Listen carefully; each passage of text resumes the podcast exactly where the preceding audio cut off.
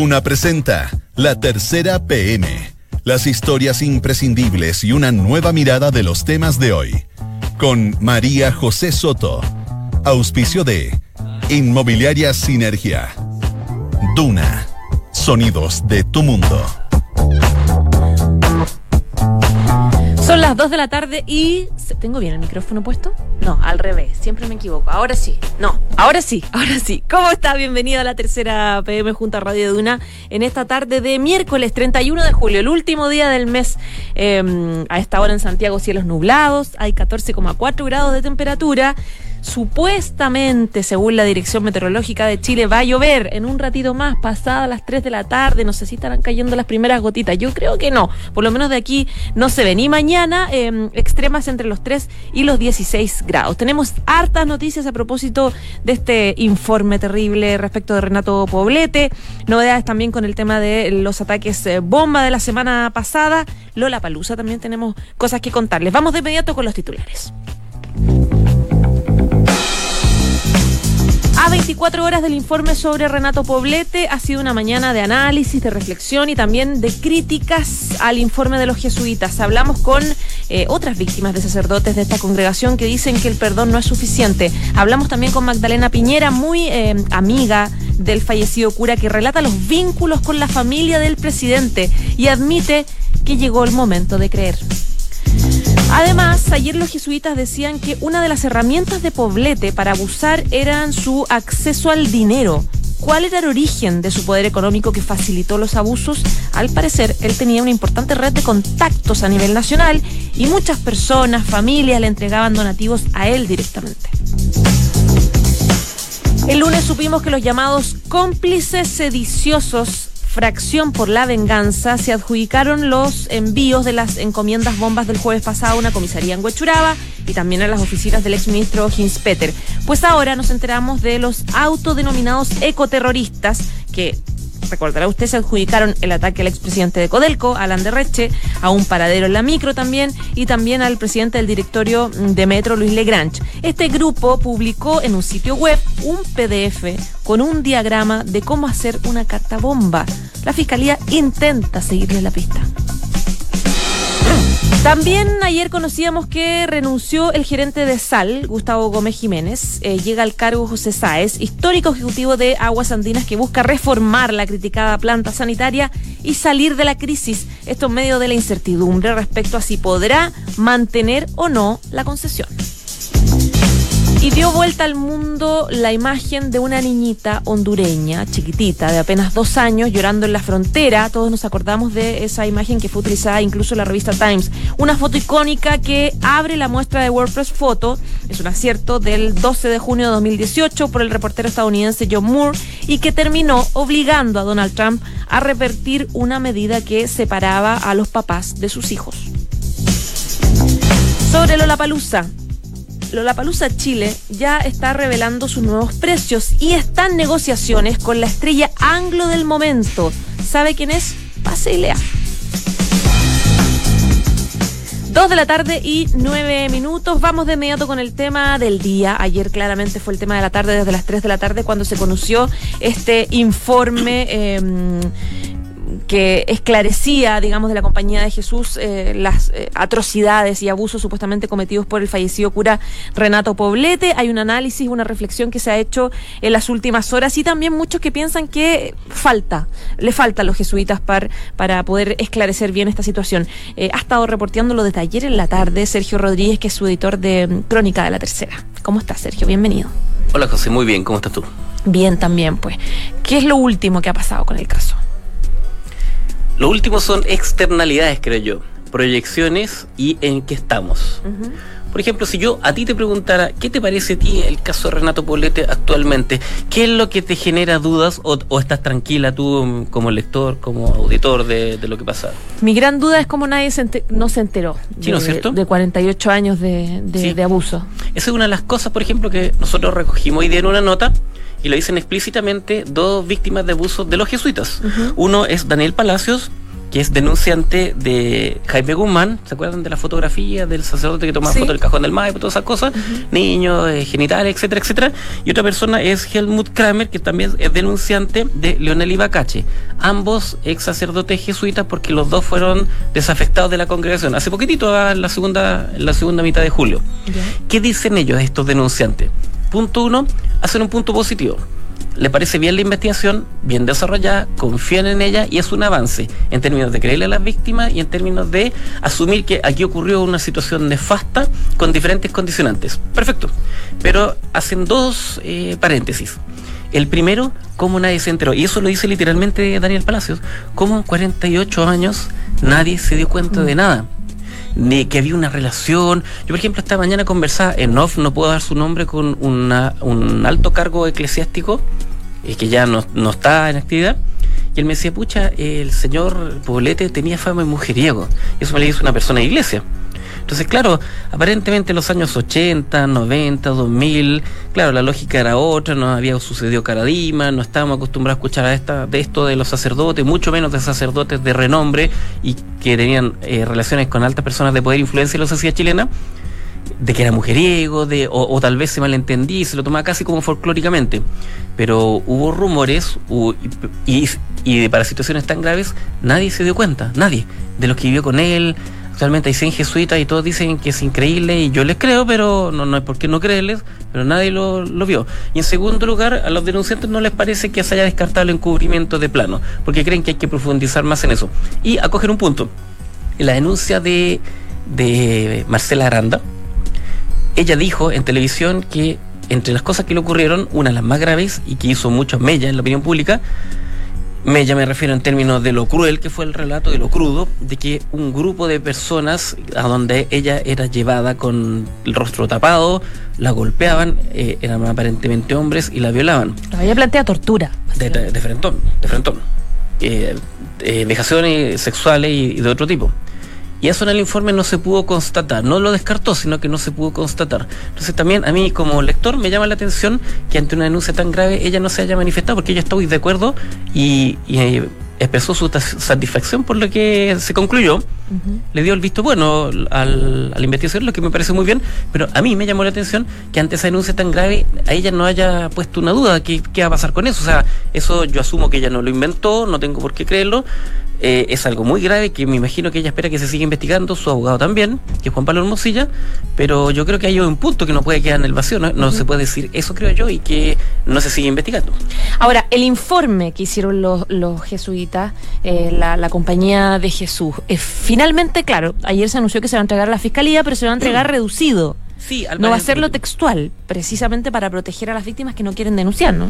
Sí, yo conversé en off también con una de las personas que trabajó en, en este informe y me decía que en uno de los mayores resguardos es que no solamente se trata de los nombres, como entregar un documento y tachar los nombres, Ya. sino también las circunstancias, lo que ellos relatan, porque todos tienen sus vidas rehechas Mm. y todos están de acuerdo que con entregar y que se sepa la verdad, entregar la información, pero que no se pueda llegar a ello porque han pasado muchos años, en la mayoría de los casos.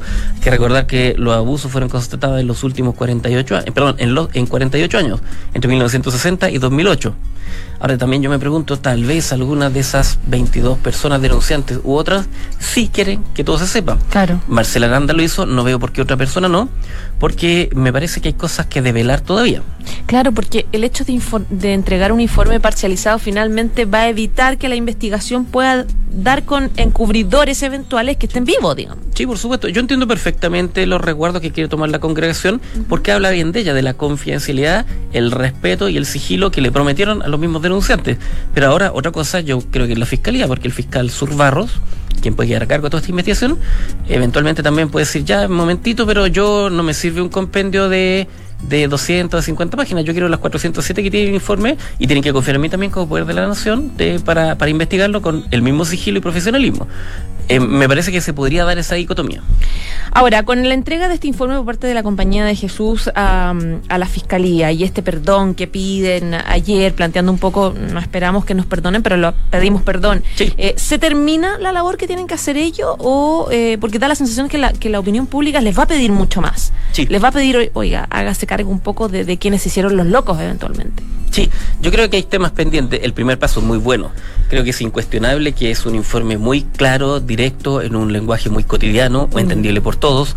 Rápido, en seis meses tuvimos una investigación bastante eficiente, creo yo, en la iglesia, y yo lo, lo, conversé con incluso denunciantes, no están acostumbrados a que todo se sepa tan rápido y se avance tan rápido y tengamos un informe que sea muy autocrítico. Y le digo por el principal personero de la congregación, que es su provincial en Chile, Cristian claro. del Campo.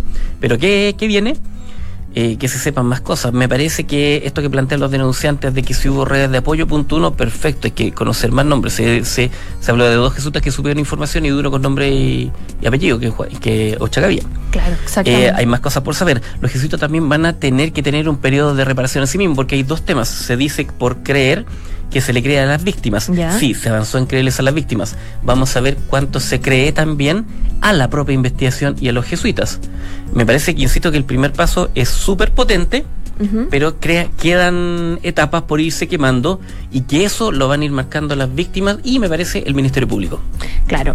Mira, quería invitarte a que no te vayas porque viene entrando Sebastián Minay, periodista de la tercera PM, que también quiere contarnos un poco la nota que hizo relacionada con el tema de hablando de las redes políticas que él siempre tuvo. Se habló que él tenía, bueno, parte del informe de ayer planteaba que eh, parte de la, de, de, la estrategia de su abuso también tenía que ver con el poder económico que tenía, la, estas redes que tenían que hacían que recibiera donaciones de distintas familias, empresas. Era una persona muy poderosa y tenía redes también con el mundo político. Sebastián Minay, bienvenido.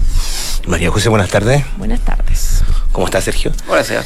Eh, efectivamente, yo creo que si uno tomara alguna colección de archivos de fotos de las cenas de pan y vino, de toda la actividad de beneficencia que, que, tenía el hogar de Cristo, uh -huh. en la época de gloria de Renato Poblete Bart, Bart se encontrará con un, una playa de empresarios, eh, hombres de negocios, políticos.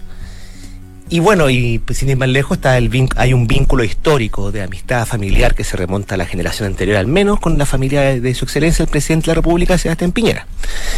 Yo hoy día de la mañana conversé por espacio unos 15 minutos con la hermana del presidente, Magdalena Piñera Echenique. Magdalena es la presidenta de la Fundación Futuro, Fundación Futuro del brazo histórico de la familia Piñera. Uh -huh. Había hablado con ella en enero. Eh, a raíz de las denuncias. Y entonces uh -huh. Magdalena me decía que se sentía eh, sorprendida, boquiabierta y, y muy sorprendida con lo que pasaba pero que también en ese tiempo decía, bueno, eh, eh, no, no, quiero, no quiero, digamos, quiero ser humilde con, eh, con, mucho respeto con las denunciantes, pero quiero esperar la investigación. Por lo mismo la llamamos hoy día para ver qué le parecía este impacto luego que la misma compañía de Jesús diera a conocer ayer esta, este, este, este prontuario del cura Poblete, que ya sí. hemos explicado hasta la saciedad. Y claro, el, los vínculos con ellos, con la familia del presidente, son muy antiguos. Magdalena me contaba que Poblete eh, es amiga, es ami fue amigo de ella, del presidente, porque fue amigo de los padres de los Piñera Echenique. Ya. Y de ahí se desde ese tiempo se remonta la amistad. Eh, el cura Poblete fue miembro del directorio de la Fundación Futuro durante mucho tiempo.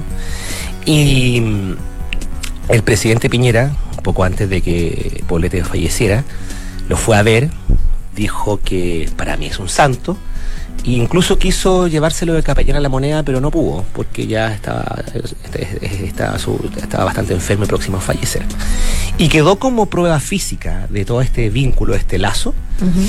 este parque fluvial que el presidente que junto con la fundación claro, junto con la fundación Futuro impulsaron en su primer gobierno Nunca quedó claro quién fue la idea, pero todas las, las, las, pistas indican que el propio presidente se jugó porque se llamara Renato Poblete, se erigió una estatua ahí, se involucró fuertemente el arquitecto Cristian Bosa, que también es amigo del mandatario. Cristian uh -huh. Bosa también tiene vínculos con, el, con Poblete, de, que fue padrino de uno de sus hijos. Ahora, uno se mete, yo me revisaba recién la, la aplicación Google Maps y uno busca Parque Rato Poblete y no te aparece, te aparece Parque Fluvial La Familia. Ya no, ya cambió ya, ya lo cambiaron completamente. Bueno, el Ministerio de Vivienda después de un paso para adelante, un paso para atrás, recordemos que hubo un trastabilleo comu comunicacional ahí. ¿Te acuerdas que, que le, le llegó un, un, reto al ministro por haber hecho este anuncio como acelerado, de sacar el nombre antes de la investigación? Ahora da la Claro, porque de que, estaba, la suerte que lo hicieron. estaba la denuncia y primero está, estaba la intención de eh, sacar, borrar el nombre, rebautizarlo, después dijeron que no, pero finalmente le pusieron el nombre del Parque La Familia. Uh -huh. Hoy día también nos enteramos de que hay un eh, de que hay un jardín infantil en la, en la comuna de Padre Hurtado, que jardín infantil, que se llama Arnato Bolete y que lo rebautizaron. Lo, lo, el Imperio Romano tenía esta práctica de la condena a la memoria, el damnatio memoria de borrar de todos los registros. Sobre eso y mucho más hablamos con Magdalena Piñera. Y ella me decía que, bueno, que estaba muy afectada, que ella lo quiso mucho. Eh, ella estudió incluso en, en, en dependencia de la, de, en la ILADE, en el Centro de Estudios Sociales de Alberto Hurtado, cuando eh, el cura Poblete era su director. Y, y dice que eh, en el fondo el, quiere, quiere separar, que en el fondo ella quiso ser prudente, pero celebra que los jesuitas fuesen expeditos en la investigación. Y claro, dice que después de, escuch- de escuchar todo esto, de ver el de presenciar el informe, los detalles de este informe, dice que aunque duela, hay que creer, Mm. que llegó la hora de creer. Es un ejercicio humano que hace... Recordemos que el presidente Piñera aún no ha hablado. Aún no. Eh, y es sorprendente eh, entre quienes tuvieron una relación, eh, digamos, horizontal con él. Se sorprenden mucho, se impactan y, y por mucho tiempo no lo podían creer, porque efectivamente él, él mantuvo una doble vida y hay gente que lo defendió hasta el final, digamos. Ahora, ojo. Sí, sí. Ahora, ojo, yo quiero hacer un punto en eso porque como que se duda, como nadie va a saber nada en 48 años. Y le decían, tenía algunos apodos un poco más cotidianos, ligados a, lo, a la lujuria. Ah, ya tenía apodo. Sí, y se rumoreaba y, y se decía que era mujeriego, entre comillas, cosas que eran como folclóricas, simpáticas, bonitas, con la nomenclatura y visión que uno tenía en los años 80, 90, 2000, me imagino. claro. Pero las dobles vidas existen. Nosotros las hemos conocido no solamente en este ámbito. O sea, para poderme, para intentar ponerme un poco del lado de quienes lo conocieron, lo hemos visto en la crónica policial con psicópatas. Eh, recuerden el caso de Hans Pozo, que nunca se sospechó de quién era, era el heladero Martínez, que tenía una doble vida terrible. Claro. Y que ni la propia esposa, quien dormía con él, estaba imaginar su doble vida. Claro, Bueno. entonces eso pasa, eso ocurre, ¿por qué tenemos que dudar tan necesariamente La, de la hermana del presidente justamente hacía esa reflexión hoy día de la mañana cuando decía, le voy a citar, un, si me permiten, dos frases Sí, que me llaman la atención. ¿Cómo alguien puede tener una doble realidad tan disociada, tan esquizofrénica, y que nosotros no nos demos cuenta? Eh, dice, dice Magdalena Piñera, que em, celebra que no hayan hecho un arreglín en la, en la compañía de Jesús. Y, pero dice que, eh, bueno, que, el, que, que pese a todo, uno quiere, uno, uno quiere mucho los amigos de sus, de sus padres, em, pero también es cierto que él hizo varios aportes a la pobreza. Y según su punto de vista, lo que se ha conocido hasta ahora, ella acepta, ella reconoce que esto es una doble vía que la ha choqueado mucho. No borra toda la obra que ella dice que hizo el padre Poblete. Dice que aquí los curas no son buenos buenos y malos malos, que esto no, lo- no la vía no es blanco y negro.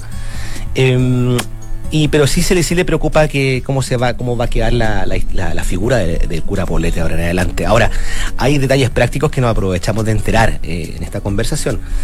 Tú mencionabas recién María José la estatua que se hizo. En ese parque Claro. se erigió una estatua. El presidente Piñera fue a, a- incluso este parque se inauguró el 2015 y el presidente Piñera supervisó esta obra fue varias veces. Una vez incluso recorrió en Zodiac la zona porque era el Mapocho navegable. Hay numerosas fotos de él con la estatua, pero la estatua la retiraron. Y Magdalena de lo que dice es que la retiraron eh, hace tiempo porque la gente la rayaba y con razón. Y dice que con mayor razón la van a rayar, la van a rayar más ahora, una vez que, la cito de nuevo, una vez que se contata hoy lo que era una hipótesis. Pero no creo que se saque nada con no hablemos del padre Poblete. Cree que se tiene que hablar, no, no borrarlo del recuerdo. La estatua, según ella, ya no está en el parque y que es propiedad de la Fundación Futuro. Y que es porque la habían dado un comodato. Yo le pregunté ahí por una versión que había escuchado de que esa estatua había sido fundida. Ya. Y para mi sorpresa me dijo que no, que no ha sido fundida. ¿Y no va a ser fundida? Eh, luego le pregunto si está en una bodega, me dice, está por ahí. Eh, le pregunté qué es lo que van a hacer con ella. Mm, No, no me dio una respuesta clara. Hay algunas versiones, sí, que recogimos hoy día en la mañana de tercera PM, donde, claro, seguramente el presidente Piñera, aunque no sea el presidente de la fundación, es la fundación de su familia. O sea, en el directorio está su hermana de presidenta, los hijos del presidente, recordemos el viaje China, en el directorio está la esposa del presidente también ahí. Es la fundación familiar de los Piñera, para que estamos con cosas. Y una de las tesis que circulan es que, claro, el presidente estaría a favor, yo no estoy en la cabeza de él, te repito lo que hemos escuchado, estaría a favor de que efectivamente se funda eh, esta estatua y que se ocupe probablemente para los fines que, con que se rebautizó este parque, a la familia. Me atrevo a especular sin irresponsabilidad de que probablemente más de alguna voz se va a levantar pidiendo que haya una estatua a las víctimas. A las víctimas. No, no, es una o posibilidad. representativa de. Es una, es una posibilidad, es una posibilidad. Más de al- alguien va a pedir, oye, pero es que entonces el parque mejor déjenlo en honor a las víctimas. O sea, si pensamos bien de todos los casos de abusos de igles- eh, eclesiásticos que hemos conocido, este parece que es el único caso en que un sacerdote había sido venerado en vida. Mm. O sea, no, que yo sepa, no hay una estatua de Caradima, no hay una estatua de ningún otro sacerdote. Entonces, aquí el- el- la reparación, más allá de, la- de lo que de lo que pueda no ocurrir en el ámbito de, las, de los juicios por in- indemnizaciones civiles, reparación de las víctimas, más allá de que algunas ahí se hayan manifestado contestes con lo que se conoció ayer, otras víctimas no, no van a hablar, eh, permanecen en anonimato. No es descartable, conociendo cómo son estos procesos, eh, que alguien plantee, bueno, entonces que la memoria que se le había eh, tributado, tal vez erróneamente, o sin conocer lo que se sabía a este personaje, te- te- tal vez deba redireccionarse para sanar en algo a las víctimas. Es una posibilidad que puede existir. Y bueno, y por último, yo le dije también a Magdalena, bueno, usted tiene retratos de- del padre Poblete en su casa, en su oficina, el presidente tiene. Hay hartas fotos de ella con Sí, él. Sí, sí. con- Eh, con ¿qué, van a, ¿Qué van a hacer con él? ¿Lo- ¿Los va a guardar en un cajón? ¿Los va, a- lo- los va a dejar ahí donde estaban para recordarlo, eh, el, el recuerdo bueno que tenía? Y ella me responde que ya es una cosa personal, me dice. Eh, Uno, uno anda, la, la cito por última vez, uno anda con su historia, con las fotos de sus hijos, de su marido, de sus padres, aunque hayan sido buenos o no buenos. Me parece que entrar en un mundo privado. La foto es irrelevante, es un papel. El tema es qué hace uno con su historia. Y vuelve a decir, yo anoche pensaba, ¿cómo nadie se dio cuenta? Mira, total. ¿Cómo es? ¿Cómo uno podría? Como ella no se dio cuenta, entonces tiene una relación tan cercana. Yo le, claro, también. Le- yo creo que todos los cercanos se están preguntando ahora cómo no me di cuenta. Resta o sea, saber no qué iba a decir su excelencia. Mira, quien dijo alguna vez que para él era un santo. Bueno, ya habló la- los ministros, ya hablaron. Pero falta el presidente. Sí, falta el presidente. El tema de la iconografía es como bien crucial acá en Chile. Sí, se, se ha pasado, pasó con Pinochet, cuando empezaron a botar estatuas y apareció una placita en Tumbuctú, en Curacaví, Sí. por ahí, se le sí. sacaba la placa. Sí.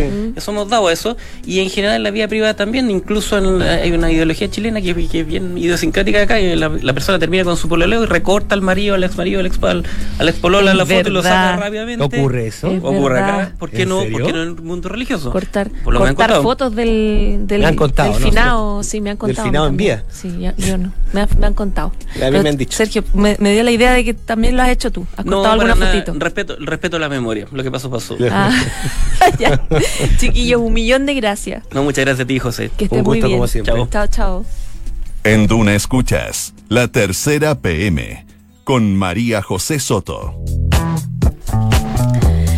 Dos de la tarde, 28 minutos. Vamos de inmediato a cambiar de tema a propósito de los bombazos que nos afectaron eh, tanto la semana pasada en Huechuraba, las oficinas también de Quiñenco del ex ministro del Interior Rodrigo Ginspeter. Hay una búsqueda de eh, quiénes son los responsables, quiénes están detrás de esto. Y hay muchos grupos anarquistas que se van comunicando a través de distintas eh, vías web que finalmente son imposibles de captar, que mm, finalmente dan algún tipo de declaración que eh, es imposible saber si es verídica o no. Hay información nueva que queremos conocer del tema con Felipe Díaz, que es su editor de Crónica de la Tercera. Felipe, bienvenido. Gracias, José.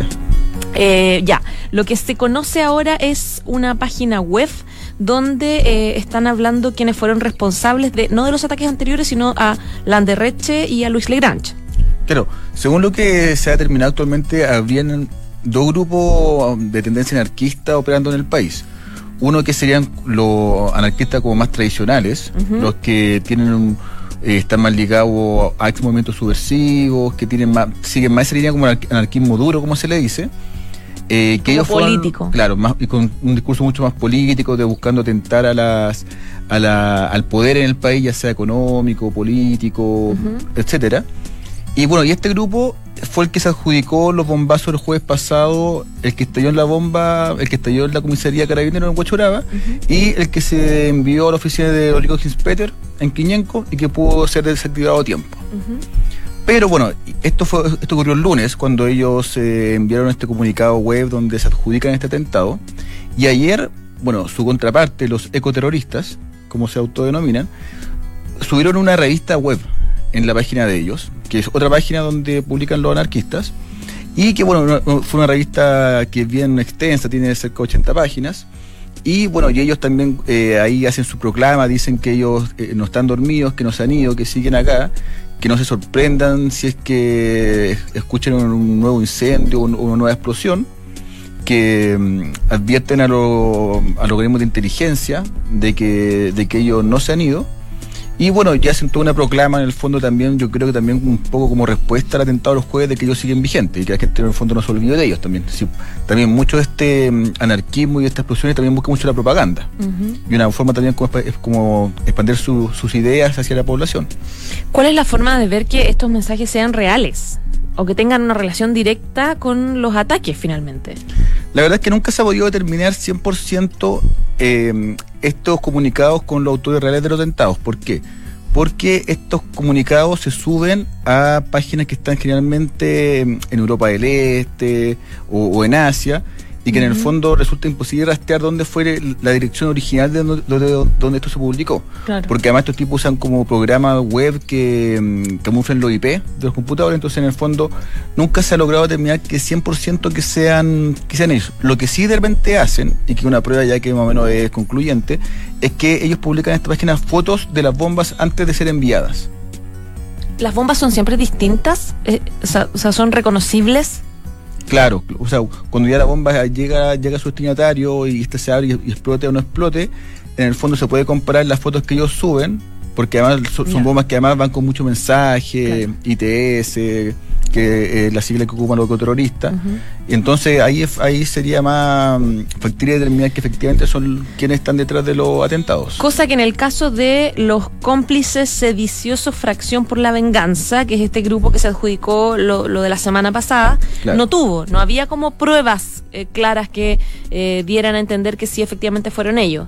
No, esto, estos atentados que son de la, como en- entre comillas, el anarquismo más tradicional, más clásico, no, ellos no dejaron ninguna pista que apuntara a ellos en las bombas.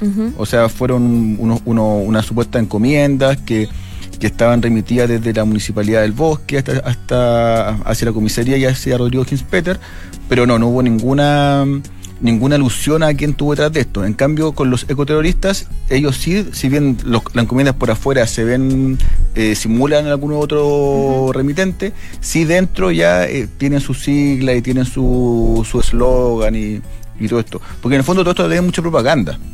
Si en el fondo, cuando estos, estos tipos hacen estos atentados, también lo que buscan también es como generar un poco pánico en la población, terror, y que la gente esté con miedo y también que sepan que son ellos los que están haciendo estos atentados, porque hay otras agrupaciones que, son- que atentan y no dejan ninguna, ninguna huella de ningún lado.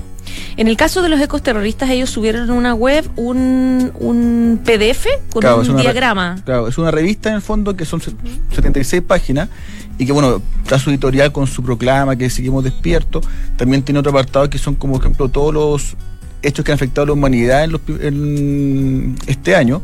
Porque el tema de ellos es más que at- atacar como el Estado, ellos acusan que toda la humanidad en el fondo se ha dedicado a destruir el planeta, la naturaleza. Y en el fondo para ellos cualquier objetivo humano es válido. Después, pues, de hecho, cuando pusieron la bomba en el Transantiago a comienzos de año, ellos decían, decían que le da lo mismo que lo haya recibido una trabajadora humilde o un niño, en el fondo todo el ser humano eventual víctima de ellos, no así como los anarquistas que sí buscan más el poder.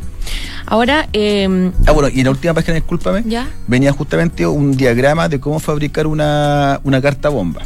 Y ahí dan todos los Una pasos a seguir, claro, y como un diagrama con no lo vamos a detallar para no incentivar este tipo de acciones claramente, pero sí como dónde va la batería, dónde va la pólvora, cómo, cómo se activa. E insta a practicar. de Claro, hecho, lo que alcanzaba a ver de tu nota. Ahora, eh, claro, tú explicabas bien que est- estos sitios web son imposibles de, de encontrar, básicamente por la IP, que se trata de un computador que está en Vietnam, en Tailandia, no tengo idea. Claro. Sin embargo, me imagino que está la posibilidad de bloquearlo a nivel nacional para que nadie tenga acceso a ese tipo de información tampoco, que es altamente peligroso, Manuel, como hacer una carta bomba. Bueno, igual, objetivamente, si uno busca en Google cómo hacer bombas caseras, eh, hay muchas páginas donde esto se publica. Y en el fondo, claro, no, no, ahí, ahí un poco no, no conozco mucho cómo la legislación y el tema si puede bloquear una página web. o sea, claro, esto sería como un delito como incitación a la violencia, violencia, quizás no es como de frentón, como una, no sé, un delito que está como muy establecido, como no sé, sería, por ejemplo, la pornografía infantil, que eso ya es un delito y eso se lo queda al tiro. Claro. Esto está como una- un poco más de nebulosa, entonces habría que como que investigar. Y bueno, y si es que se lo queda también, estos tipos siempre están además haciendo otras páginas, se están actualizando. Por ejemplo, hubo una página que se llamaba Homodollars, que era como la página que estos, los anarquistas usaban como cerca del 2010 más o menos, que la página efectivamente fue dado de baja Y bueno, y, y al mes ya había una nueva página web arriba con todos sus comunicados y sus proclamas. Es que es súper prende- sorprendente que uno pueda enterarse a través de una página web de quién se adjudica el atentado, cuáles son las razones, cómo repetir también, en casi que hacer una bomba casera en tu casa, en tu cocina. O sea, es bien sorprendente que tengan tanta libertad para poder hacerlo en el fondo. Claro, claro. Bueno, eso es una de la del lado B también de internet, que también da pie también para que gente gente que comete delito, inescrupulosa, también tengan vitrina abierta para dar a conocer esta- estas cosas. Pero todo va a ir muy, muy en el tema de la propaganda. Si en el fondo Claro. ellos lo que quieren esto es el, el lucirse, que la gente sepa que son ellos, y en el fondo busca también poner un poco en jaque a la autoridad chilena. Ya pues, Felipe, un millón de gracias. Ya, José, gracias a ti. Que estés bien, chao, Igual. chao. Saludamos a Sinergia Inmobiliaria que piensa en cada proyecto de casa o departamento como si fuera único. La distribución de los espacios, diseño vanguardista y terminaciones que encantan. Sinergia Inmobiliaria, espacios bien pensados. Conócelos en isinergia.cl. Dos de la tarde y 36 minutos. Ya nos vamos. Gracias como siempre por informarse con nosotros y quédese en la 89.7 porque ya viene la próxima carta notable de Lord Byron que decide casarse y escribe a un amigo para convencerse de que podrá hacerlo. Chao, chao.